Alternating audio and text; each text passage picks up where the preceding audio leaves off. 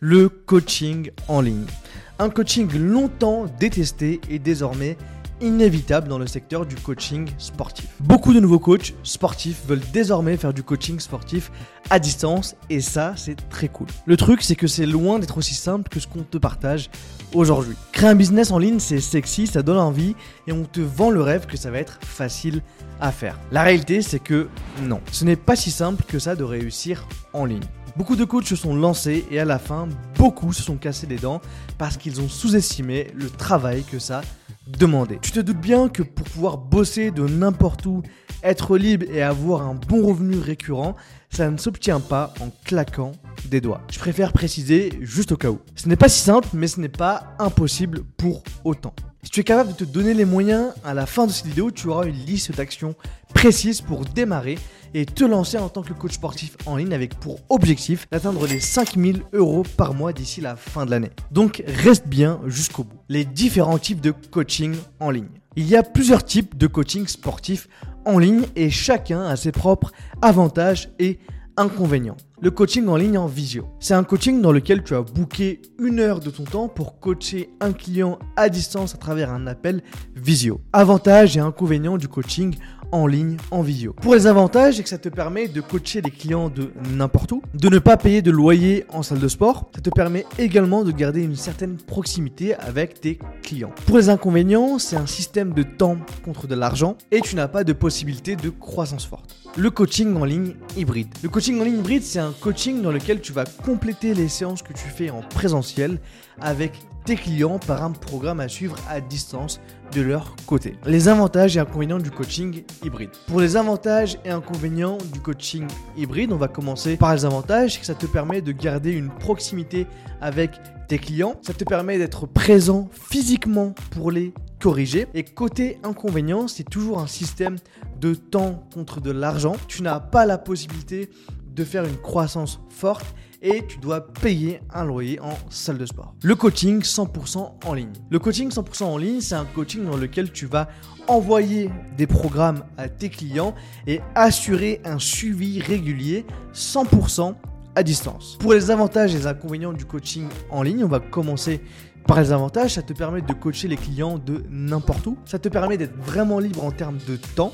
Ça te permet de ne pas payer de loyer en salle de sport et tu as vraiment la possibilité d'avoir une croissance assez forte. Pour l'inconvénient, c'est que tu n'as pas de proximité avec tes clients. La vente de programme. La vente de programme, ce n'est pas vraiment un coaching, mais ça rentre dans le fait que ce soit du en ligne et c'est le fait de vendre des programmes déjà tout faits à des clients sur Internet. Pour les avantages et les inconvénients de la vente de programmes en automatique ligne.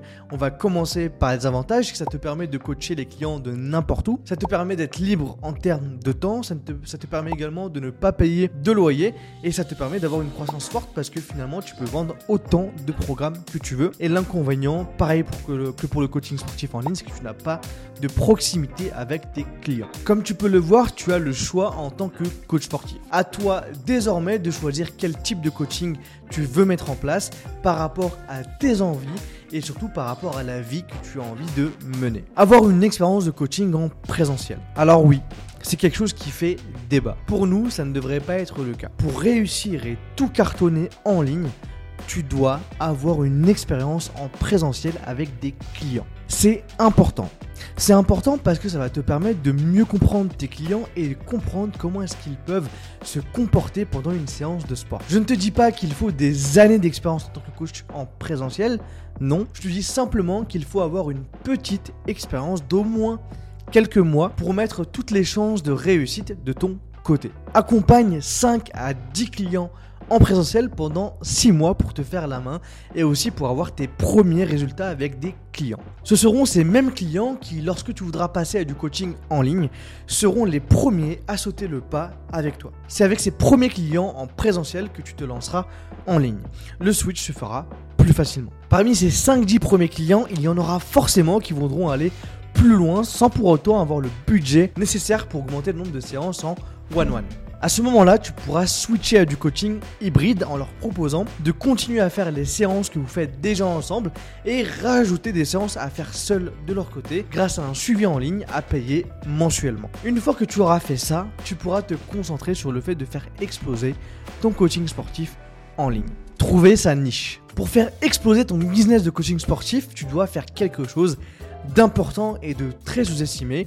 Trouver ta niche. On en a parlé dans plusieurs vidéos déjà et si tu veux réussir en tant que coach sportif, tu dois bien comprendre à qui tu t'adresses. Avoir une niche, ça te permettra d'affiner ton message et toutes les actions marketing que tu vas mettre en place. Sache qu'aujourd'hui, tu peux coacher n'importe quel type de niche. Pour rappel et pour faire très simple, une niche est un groupe de personnes qui partagent les mêmes caractéristiques. T'aider à mieux comprendre, ça peut être les personnes qui sont diabétiques, les femmes qui veulent perdre du poids, les hommes qui vont bientôt se marier ou bien les chefs d'entreprise, etc., etc. Ça va vraiment être important pour toi de définir quelle niche tu souhaites adresser et pour ça tu peux utiliser une méthode assez simple, la méthode du hérisson. Cette méthode, partagée par Jim Collins dans son bouquin incroyable Good to Great, que je t'invite à lire, explique comment est-ce qu'on devient excellent dans un domaine et ça va pouvoir t'aider dans le choix de ta niche. En gros, pour simplifier, il te dit de trouver le mix parfait entre quelque chose qui te passionne, quelque chose dans laquelle tu peux être le ou la meilleur, quelque chose qui peut t'apporter beaucoup de sous. Dans le coaching sportif aujourd'hui, tu peux vraiment faire beaucoup de sous dans n'importe quelle niche. La chance que tu vas avoir, c'est qu'encore très peu de coachs sportifs ont des niches très précises. La plupart s'orientent tous vers la perte de poids pour femmes, ce qui est la plus grande niche aujourd'hui et elle commence à être de plus en plus saturée. Les niches en coaching sportif qui ont un potentiel, ça va être les entrepreneurs car beaucoup comprennent de plus en plus la valeur du sport et ce que ça peut leur apporter dans leur quotidien, mais surtout ce que ça peut leur apporter dans leur business. Les salariés qui sont en télétravail et les futurs mariés. Une fois que tu auras déterminé ta cible, tu vas pouvoir établir tes prix en tant que coach sportif en ligne en prenant en compte facteurs. On a mis en ligne une vidéo récemment dans laquelle on te partage comment fixer tes prix en tant que coach sportif. Tu la retrouveras dans l'inscription et à la fin de cette vidéo pour compléter celle-ci. Maintenant que tu as ta niche et que tu sais comment t'adresser à ta niche, tu vas devoir faire du marketing. Le marketing est roi. Oui, le marketing est roi. Aujourd'hui, tu n'as pas d'autre choix que d'être bon en marketing. Tes capacités de coaching passent au second plan. Je sais que ce que je viens de dire peut choquer, mais c'est la réalité. Si tu n'as pas de clients, à quoi bon être le meilleur coach sportif possible?